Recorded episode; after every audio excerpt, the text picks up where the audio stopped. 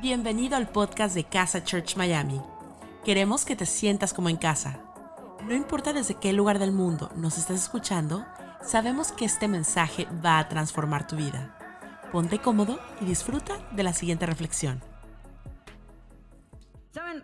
Quiero contarte algo. Yo tengo un gran problema con mi esposa. Y no es que voy a hacer terapia eh, matrimonial con ustedes delante de la cámara en el día de hoy. Pero tengo un gran problema y es que no hay manera de superarla cuando llega el momento de regalar cosas. No hay manera de superarla. Entonces cada vez que llega un aniversario de bodas o cada vez que llega Navidad, es aterrador para mí porque sé que no importa lo que yo haga, ella lo va a superar cuatro o cinco veces más. Entonces, claro, lo que pasa es que cada vez que estamos regalándonos cosas, ella me regala algo y espera mi reacción. Ella, porque ella, más que recibir un regalo, ella espera mi reacción de alegría. Y mi reacción es como, porque cuando estoy viendo el regalo que ella me hace, estoy sufriendo pensando decir, la porquería que yo le acabo de comprar no se compara nada con lo que tengo en la mano. Entonces estoy en esta tensión horrenda todo el tiempo de que no hay manera de superarla. Pero hay una época donde es espectacular recibir regalos de ellas y es la época de mi cumpleaños, porque no le tengo que devolver nada, porque es mi cumpleaños. Y este año, ahora durante el mes de agosto, que es mi cumpleaños, les estoy avisando a todos, eh, por, por si las dudas, el 21 de agosto es mi cumpleaños, dijo ella, voy a hacerte 21 días de regalos. Todos los días ella esconde una caja en alguna parte de la casa y yo salgo a buscar la caja a encontrar cuál es el nuevo regalo que ella tiene para mí en ese día. Y es increíble porque en el cumpleaños te regalan por el simple hecho de haber nacido en ese día. Es algo, es algo interesante porque no recibimos regalo por algo que hayamos hecho. te das cuenta que te dan un regalo por, por simple hecho de existir, ya recibes un regalo.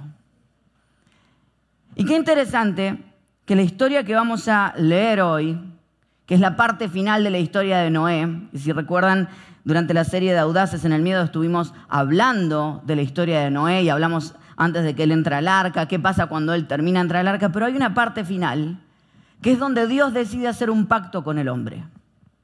Y Dios decide hacer un pacto sabiendo que el hombre va a volverle a fallar, sabiendo que va a volver a cometer un error. Pero Dios dice, yo voy a hacer un pacto por mí, no por ti. Yo voy a hacer una promesa por quién yo soy y no por quién tú eres. Y quiero que vayamos juntos al libro de Génesis, capítulo 9, versículos del 12 al 17. Y Dios añadió, dice, esta es la señal del pacto que establezco para siempre con ustedes y con todos los seres vivientes que los acompañan. He colocado mi arco iris en las nubes, el cual servirá como señal de mi pacto con la tierra. Cuando yo cubra la tierra de nubes y en ella aparezca el arco iris, me acordaré del pacto que he establecido con ustedes y con todos los seres vivientes. Nunca más las aguas se convertirán en un diluvio para destruir a todos los mortales.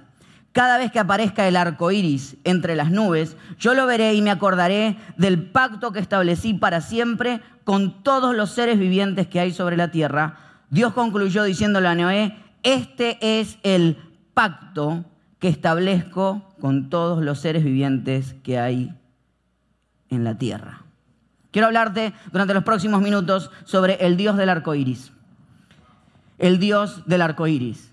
Y hay tres conceptos detrás del arco iris que no solamente son los conceptos que Dios estableció en este pacto, que quiero que no nos olvidemos nunca cada vez que vemos el arco iris, sino que también establezcamos que son tres conceptos que hacen que nuestra iglesia sea la iglesia del arco iris que seamos una iglesia del arco iris. Y hay tres cosas escondidas en el arco iris cuando Dios lo establece en el pacto que está haciendo que me parecen súper interesantes. Número uno, y lo que quiero hablarte, es que si te das cuenta, el arco iris como está formado es un arco, como el arco que uno, con el que uno tiraría una flecha, pero está de la manera invertida. Siempre cuando yo estudié publicidad y algo que te decían es que la manera en la que ocupas las imágenes van a comunicar algo. Por ejemplo, te decían, si vas a hacer una publicidad de aviones, siempre vas a poner el avión así, nunca lo vas a poner así en la, en la foto, por obvias razones. Porque aunque puede ser que está aterrizando, y tu visual lo que está diciendo es, se está cayendo el avión. Lo mismo Dios está haciendo con el arco iris. De la manera que lo ubica, está queriendo establecer algo. Está queriéndote decir algo totalmente distinto. Si te das cuenta, es un arco de manera que no puede atacar. Es un arco en manera de paz. Porque si el arco iris fuera al revés, es como que Dios estaría tirando una flecha hacia abajo. Pero lo establece de manera que lo que está estableciendo es un pacto de paz con el hombre. Lo primero que quiero hablarte que el arco iris nos recuerda es que Dios no está enojado. Y parece una locura entenderlo así, pero si pudieras establecer en tu vida todos los días que Dios quiere hacer un pacto con el hombre, es una es increíble Dios queriendo hacer paz con el hombre. Desde el día uno, el ser humano ha buscado maneras de tener a los dioses de su lado. Querer ver cómo puede hacer que, que Dios esté de acuerdo con él. ¿Cómo puedo torcer a que los dioses estén caminando para mi lado? Y la historia de la Biblia, por eso yo alguna vez cuando te dije, la historia de Noé no es la única historia en la que está escrita que habla de una inundación. Pero tiene algo distinto. Y es que esta historia termina con Dios haciendo un pacto con el hombre. No, no el hombre haciendo un pacto con Dios porque Dios dice, yo sé que lo vas a romper. Pero dice, yo voy a hacer un pacto contigo. Y dice, yo no solamente voy a hacer un pacto, sino que quiero establecer que no estoy enojado. ¿Cuántas cosas cambiarían en tu vida y en tu relación con Dios si simplemente entendieras que Él no está enojado contigo? Dime si no caminarías mucho más libre todos los días. Si no te presentarías a hablar con Él, hasta tendrías la posibilidad, y me encanta cuando la gente se me acerca, a veces me dice, pastor, quiero hablarle porque tengo dudas sobre Dios y parece que yo le decir, ahora el rayo te va a pegar. Cuando en realidad digo, cuando te sientes amado por Dios y cuando te das cuenta que Él no está enojado, puedes hasta plantearle tus dudas, conversar con Él, preguntarle aquellas cosas que sientes. De hecho, ¿sabes qué te va a pasar? Que te va a ir mal un día y no vas a creer que te está yendo mal porque Dios está enojado contigo. Vas a haber terminado de hacer un proyecto que no te fue como esperabas y no es que Dios está enojado contigo, sino que simplemente te fue mal. ¿Qué ansiedad hay cuando estamos conociendo a alguien, verdad? Esta semana invitamos con, mi esposa a unos amigos y era primera vez, nos habíamos conocido eh, hablando por, por WhatsApp, por un amigo en común, y los invitamos a comer a casa. De golpe había como todo un nerviosismo en el ambiente de cómo iba a ir la conversación. Había como esa tensión de qué pasa si la conversación va mal, qué pasa si digo algo que no está bien. entonces, desde que llegaron, había como esa tensión de decir, a ver cómo nos va en la amistad, a ver cómo nos va en las conversaciones, qué tensionantes son las relaciones cuando están empezando. Pero hubo un momento específico en la noche donde entendimos que había amistad en el ambiente. Y la conversación cambió. Y nos empezamos a reír y, empezamos, y así llegamos hasta las 2 de la mañana conversando juntos.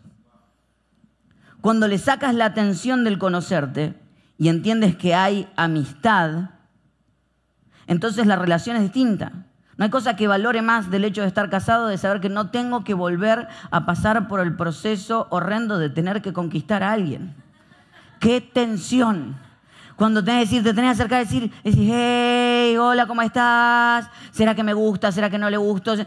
Y hay toda una tensión en el aire. Cuando, cuando estás casado decís, bueno, ya está, ya sé, por lo menos, por lo menos ya firmó. Esas, esas tensiones, cuando estás yendo al lugar y estás hablando con tu novia las primeras veces y de repente se genera un silencio en el carro, en el lugar, y vos decís, ¿por qué se generó silencio? ¿Por qué no hay palabras? ¿Será que no la quiero? Uy, no, no vayamos ahí. ¿Viste? Esas tensiones que empezás a vivir, o decir, ay, pero hay un punto donde la relación se establece que es mucho más agradable. No ya dices, yo sé que te amo, yo sé que tú me amas, y desde allí podemos caminar. ¿Qué pasa si hoy entendieras que Dios no está enojado? Y sacaras de adelante todas las tensiones en la conversación que puedas tener con Él. Y no es que no está enojado por lo que tú hagas o dejes de hacer, porque entonces, bueno, entonces, ¿por qué voy a hacer las cosas buenas? Es muy sencillo, porque cuando alguien te ama de tal manera, de tal manera incondicional, no te queda otra que reaccionar con amor. Y yo sé algo que he aprendido en esta casa, es que nosotros creemos que nosotros no cambiamos por miedo a Dios, cambiamos por el amor que Dios nos tiene en nosotros. Cuando, cuando yo soy amado por Dios, estoy invitado a cambiar. Ahora pasa algo. El que, se, el que se entera que es amado de esta manera empieza a invitar a otras personas. El que se entera que hay esta manera de vivir es la que dice, no, Dios no está enojado, salís a gritarlo por los cuatro vientos, decir, hey, ¿por qué no vienen? ¿Por qué no son parte? Ahora, hay un grupo de gente que cree que se ganó el amor de Dios por las cosas que ha hecho. Entonces dice, no, no, no, no, aquel no lo dejemos entrar. Aquel por cómo se viste, por cómo piensa, por las cosas que tiene, mejor no le abramos la puerta. ¿Sabes quiénes creen tener el derecho de cerrarle o abrirle la puerta a alguien? Aquellos que creen que han alcanzado el amor de Dios por sus propios actos. Pero cuando entiendes de que tus propios actos nunca te van a hacer ganar el amor de Dios y que no estás aquí porque tú has hecho algo, sino porque Él te ama de tal manera que aún a pesar de lo que hayas hecho, Él te ama, entonces no te queda otra que empezar a invitar a otros. Y aquí está la segunda parte del arco iris. Lo interesante que tiene el arco iris es que es, una unidad llena de una gama de colores. Distintas gamas de colores eh, dentro de una misma unidad. O sea, distintas razas, distintas personalidades. Todos, el arco iris establece que Dios no está enojado y el arco iris establece que estamos todos invitados. Cuando nos damos cuenta que estamos todos invitados, cuando nos damos cuenta que en realidad Dios quiere acercarse a todos, la vida cambia. La vida es otra. Cuando te das cuenta de que en realidad son todos invitados. Si Dios hiciera una fiesta, y yo sé que suena raro la pregunta, pero si Dios hiciera una fiesta, ¿estarías invitado? Hay silencio. Porque todos quisiéramos estar invitados a la fiesta de Dios, definitivamente, pero no sabemos si somos o no invitados. Y hay mucha gente que quisiera ser invitado a encontrarse y a relacionarse con Dios, pero nunca se sintió invitado. Nosotros somos una iglesia del arco iris porque creemos que todos están invitados. En el libro de Juan hay, una, hay algo interesantísimo, y es que hay dos maneras de leer la Biblia. Una es cuando te acercas al libro y agarras el versículo y como que le sacas todo lo que tiene adentro. Y otra cosa es cuando te alejas, te alejas, te alejas y ves el contexto de lo que está pasando. Entonces, eso es lo que quiero mostrarte hoy. En el libro de Juan, en los primeros cinco capítulos, hay algo que está pasando. En el capítulo 1 de Juan, Jesús se encuentra y llama a los primeros discípulos y le dice, síganme. ¿Por qué lo siguen los discípulos? Bueno, te quiero contar una historia. Los discípulos, básicamente cuando los vas conociendo, era porque habían pasado por todos los rabinos y las escuelas rabínicas y no habían dado la talla. Entonces quedaban de lado. Y no había mayor cosa en ese tiempo que seguir a un rabino. Entonces de golpe aparece Jesús y les dice, tú sígueme. Entonces, ¿te das cuenta el honor de lo que está pasando? Jesús está eligiendo a los que nadie había elegido, a los que habían quedado de lado a los que la religión los había dejado de costado, a esos elige Jesús y le dije, yo quiero que tú me sigas porque tú y yo vamos a cambiar el mundo juntos. Capítulo 1. Entonces con eso se empieza a girar y sale de tour Jesús. Y en el capítulo 2 lo encontramos en Juan capítulo 2 transformando el agua en vino. Loquísimo. La historia es rarísima. Es una boda, están todos borrachos, y Dios dice, y se acaba el vino y Jesús dice, bueno, vamos a hacer más vino. Es una historia rarísima. Pero hay algo que pasa y es que transforma, Jesús transforma el agua que era el agua de, con el que lavaban los pies, la transforma en vino, básicamente estableciéndole decir, yo voy a transformar lo más sucio en lo mejor de la noche. Entonces hay algo en el capítulo 2 que él está reunido con gente con la que en general no se reunirían los religiosos y hace algo en la que sorprende a todas las personas. Dice, yo soy el mejor vino de la historia, el vino es, símbolo de la sangre de Cristo, lo que significa que la suciedad del agua iba a ser sana por la sangre de Cristo y limpiada para poder vivir. Juan capítulo 2.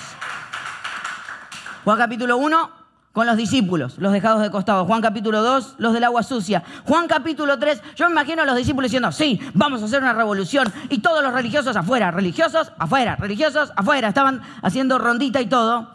Y de golpe en Juan capítulo 3, lo ves que Jesús se encuentra y los discípulos están viendo y lo ven sentado a Jesús con Nicodemo. Nicodemo es un fariseo. Los fariseos eran los religiosos de la época. Y Jesús hablando con un fariseo. Entonces imagino a los discípulos diciendo, ¿qué haces? Y, entre ellos vas a ver cómo, vas a ver cómo lo manda a volar. Ahora mismo lo manda a volar. Te vas a, ahora, ahora le va a cantar todas las cosas, le va a decir todo lo que todos los quisiéramos decir. Y lo vas a Jesús hablando con Nicodemo. En amor diciéndole, quiero que tengamos una conversación. O sea, no solamente está con los que la religión dejó de afuera, sino que los que están adentro pero se quieren acercar a Él todavía tienen oportunidad de acercarse. Porque es muy fácil, porque entre nosotros nos podemos poner a conversar y decir, sí, porque aquellos que piensan con la cabeza cerrada, no, esos, esas iglesias no, esas cuestiones no. Pero el amor de Dios alcanza a todos. ¿Y dónde está Jesús? Siempre del otro lado. Hasta el capítulo 3 veníamos bien, bueno, dijeron, bueno, dijeron los discípulos, está bien. Estamos entre todos, pero estamos con los judíos. Estamos entre nosotros, por lo menos. Juan capítulo 4, se dan vuelta y lo encuentran a Jesús hablando con la samaritana. Y ya se le rompió el papel completo a los discípulos. Dijeron, ¿qué pasó ahora? Está hablando con una mujer de los samaritanos, que son los que eran considerados totalmente impuros, los que nadie se acercaría, Y en Juan capítulo, eh, y para colmo, habla con la samaritana y la samaritana le dice, eh, eh, Jesús le dice, tráeme, tráeme, a tu esposo. Ella le dice, no tengo a mi esposo. Jesús le dice, tienes razón, porque cinco has tenido y con el que está nuestro esposo. Genial la conversación que tiene. Y, y, la historia que sale después es que la samaritana sale corriendo y dice, vengan a conocer al que dijo todo lo que he hecho. O sea, loquísimo. Porque ¿quién podía salir corriendo a contar a alguien que le había dicho o sea, todo lo que había hecho. ¿Por qué sale la samaritana? Porque creo que su grito era, vengan a conocer al que como todos ustedes también sabía lo que he hecho, pero en vez de murmurarlo por detrás vino de frente y me amó de tal manera que puedo contarle a otros que me siento amada, integrada y soy parte. Y Juan capítulo 5 lo encontramos a Jesús sanando a un enfermo, cuando las enfermedades se creían en esa época que eran consecuencia del pecado. ¿Te das cuenta de lo que hizo Jesús? Cada vez que alguien quería hacer el círculo más pequeño y decir Jesús es mío, Jesús agarraba y hacía el círculo más grande. No hay manera de contenerlo a Él. No hay manera de decir es nuestro y la verdad es nuestra y nada más. Y cada vez que tú quieres hacer el círculo más pequeño, Él agarra y dice, yo voy a hacer un círculo más grande y voy a integrar a los que tú no creíste que tenían que estar integrados. El arco iris significa que todos estamos invitados. ¿Y quién se puede acercar? Todo el que quiera acercarse a Jesús porque quiera de una manera sincera acercarse a Él, tiene las puertas abiertas. Tiene la conciencia de decir, yo me puedo acercar, pero de eso se trata. Que puedas estirar tu mente, porque cuando no eres flexible tu mente se rompe. ¿Y sabes cuál es la manera de mantener la flexibilidad? Porque si te das cuenta que en este tiempo de, la cuarentena es como que te parás y te duele todo, ves ah, ah, ah, ¿sabes cómo se mantiene la flexibilidad? Estirándose, poniéndose bajo presión.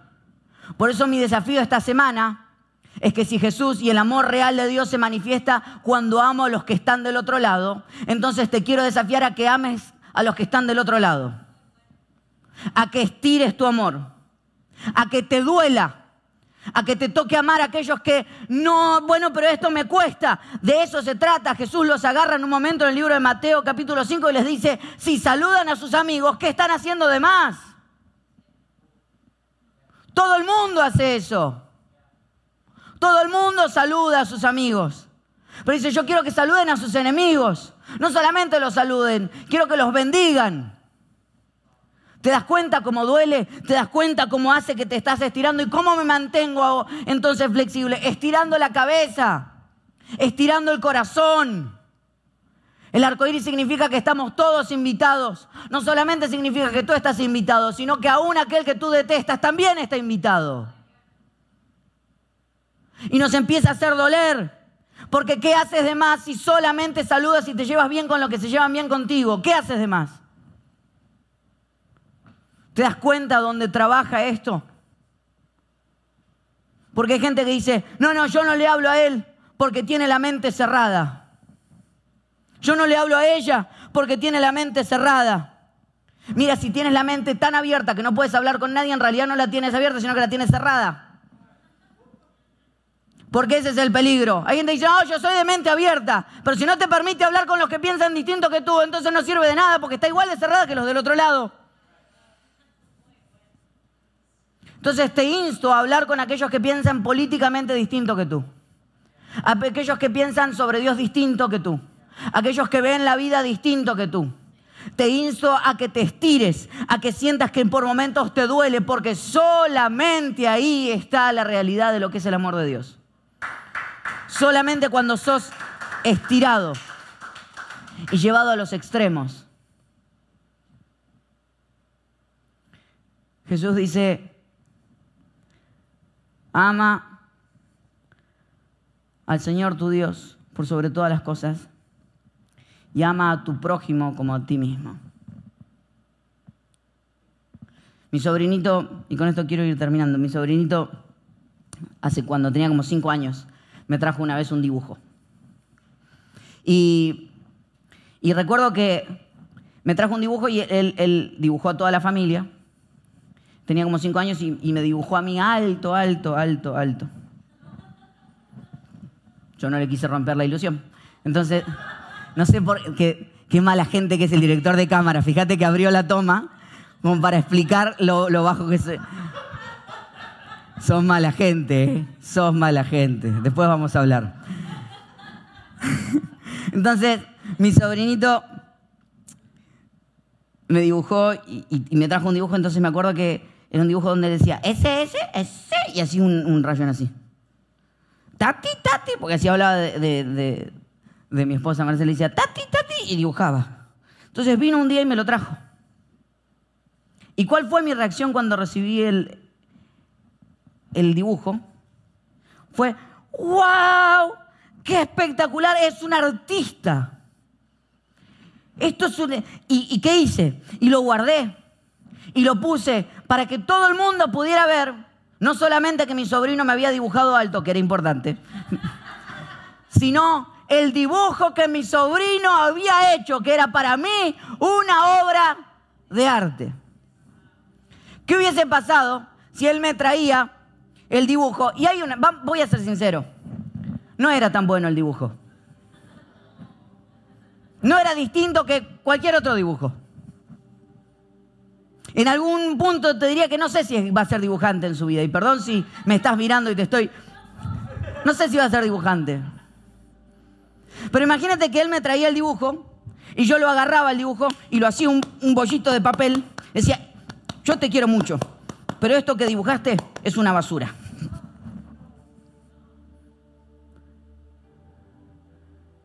¿Cómo se hubiese sentido él? Destratado, no amado, no valorado. Y yo diciéndole, no, no, pero pará, yo contigo estoy bien. Lo que es una basura es el dibujo. A ti te amo. A ti te doy todo mi tiempo. Pero tu dibujo es una basura. ¿Te das cuenta? ¿Por qué se siente así? Porque yo expreso mi amor a mi sobrino amando no solamente a él, sino amando su creación. Porque la expresión del amor al Creador no se expresa directamente con el Creador, sino también se expresa amando su creación. No hay manera de amar al Creador y no amar su creación. No hay manera de maltratar la creación y no darte cuenta que estás maltratando al Creador. No hay manera de amar a Dios y no amar a la gente.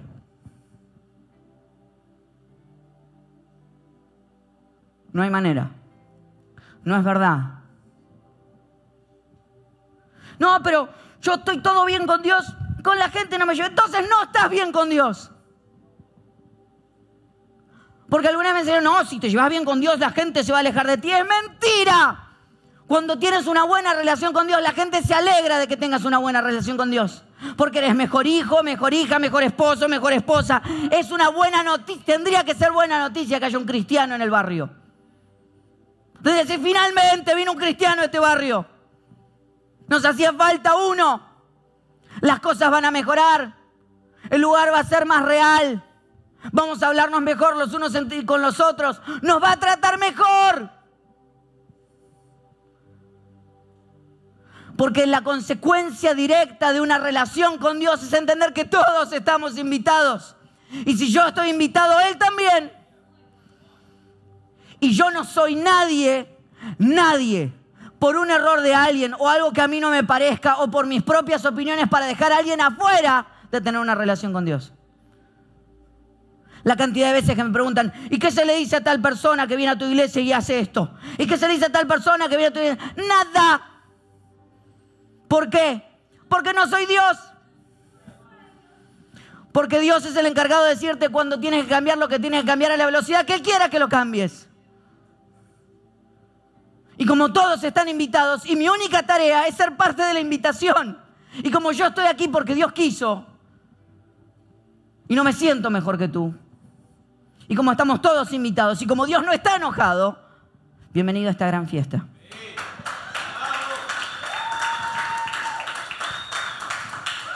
¿Y cuáles son las 10 cosas que tengo que cambiar? No las sé, pregúntaselas a Dios.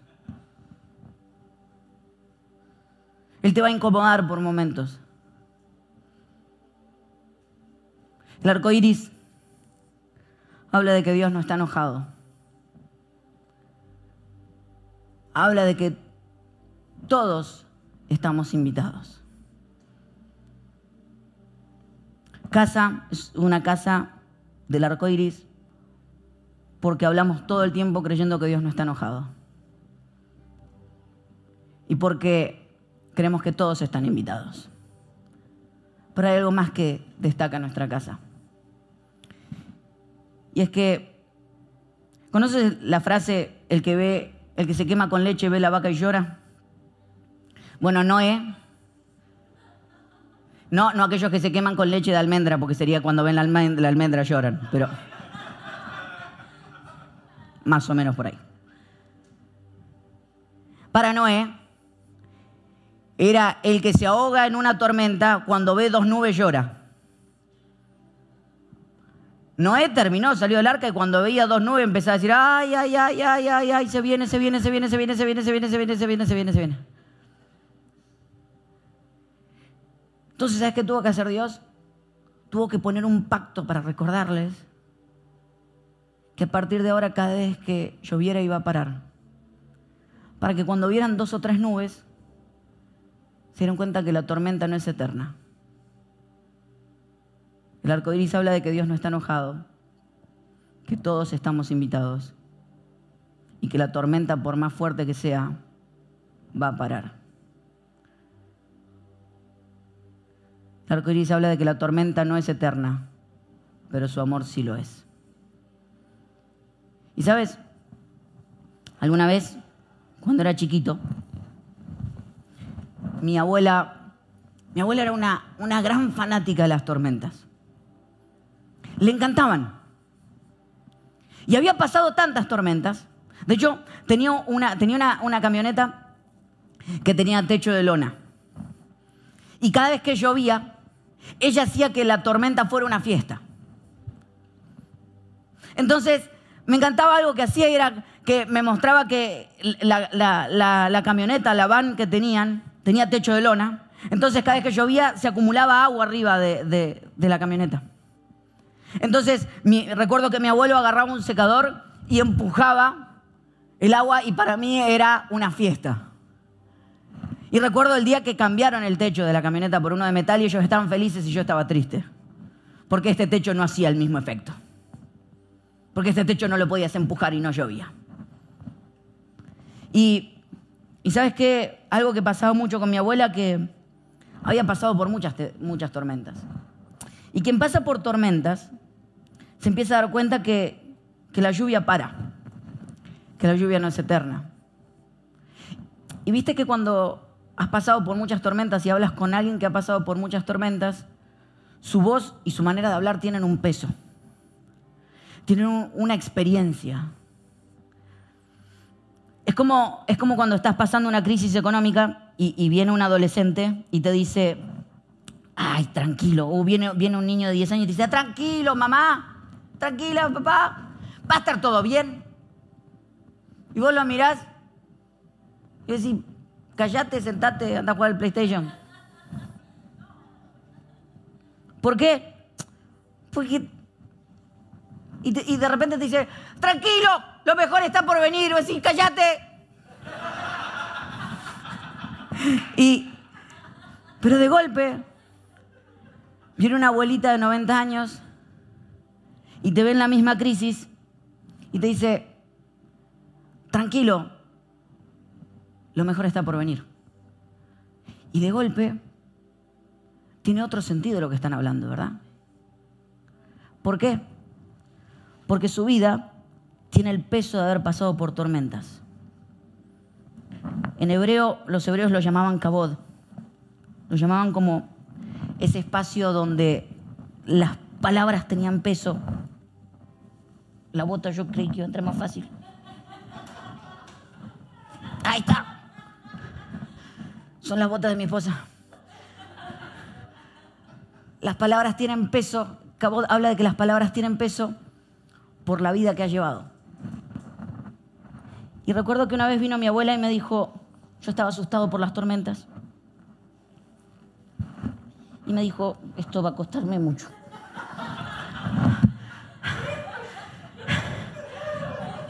Y me dijo, esto está en vivo, señores y señores. Y me dijo, nene, te compré botas. Yo, abuela, pero está lloviendo. Dice, no me importa. Te compré un piloto.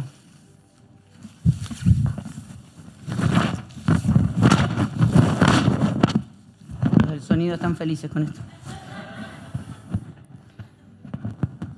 Te compré un piloto. ¿Y sabes qué me dijo? Me dijo, vamos a aprender lo divertido de las tormentas. Porque como sabes que la tormenta para, puedes cambiar la actitud que tienes durante ellas. Mi abuela me compró las botas, me compró el piloto y salimos juntos. Le dije, abuela, ¿qué vamos a hacer? Me dijo, vamos a patear charcos. Y vas a ser feliz como nunca antes. Pero está lloviendo, Abu. Me dice, cuanto más llueve, más charcos y más charcos puedes patear. Porque cuando entiendes que la tormenta para, entonces puedes salir a patear charcos. Es mi oración. Que hoy mires el agua y mires la tormenta en la que estás y te pongas tus mejores botas, te pongas el piloto y salgamos a patear charcos y que vivas la vida que Dios quiere que vivas y que cada vez que veas un arco iris recuerdes que Dios no está enojado, que estamos todos invitados y por sobre todo que es tiempo de salir a patear charcos. Es mi oración que hoy te reconcilies con Dios. Descubras lo mágico que es tener una relación con alguien que te ama de esa manera. Le pierdas el miedo a plantearle las cosas que le quieres plantear. Es mi oración que te sientas invitado y que esa invitación sea tan linda que quieras invitar a otros. Pero por sobre todo, es mi oración que si te está lloviendo, te pongas el piloto, las botas y salgamos juntos a patear charcos, porque la tormenta va a parar. No podemos hacer nada en cuándo o dónde va a parar esta tormenta, pero sí podemos cambiar nuestra actitud mientras llueve. Es mi oración que hoy salgas a patear nuevos charcos y que seas más libre que lo que alguna vez soñaste ser. Señor, te doy gracias en este día.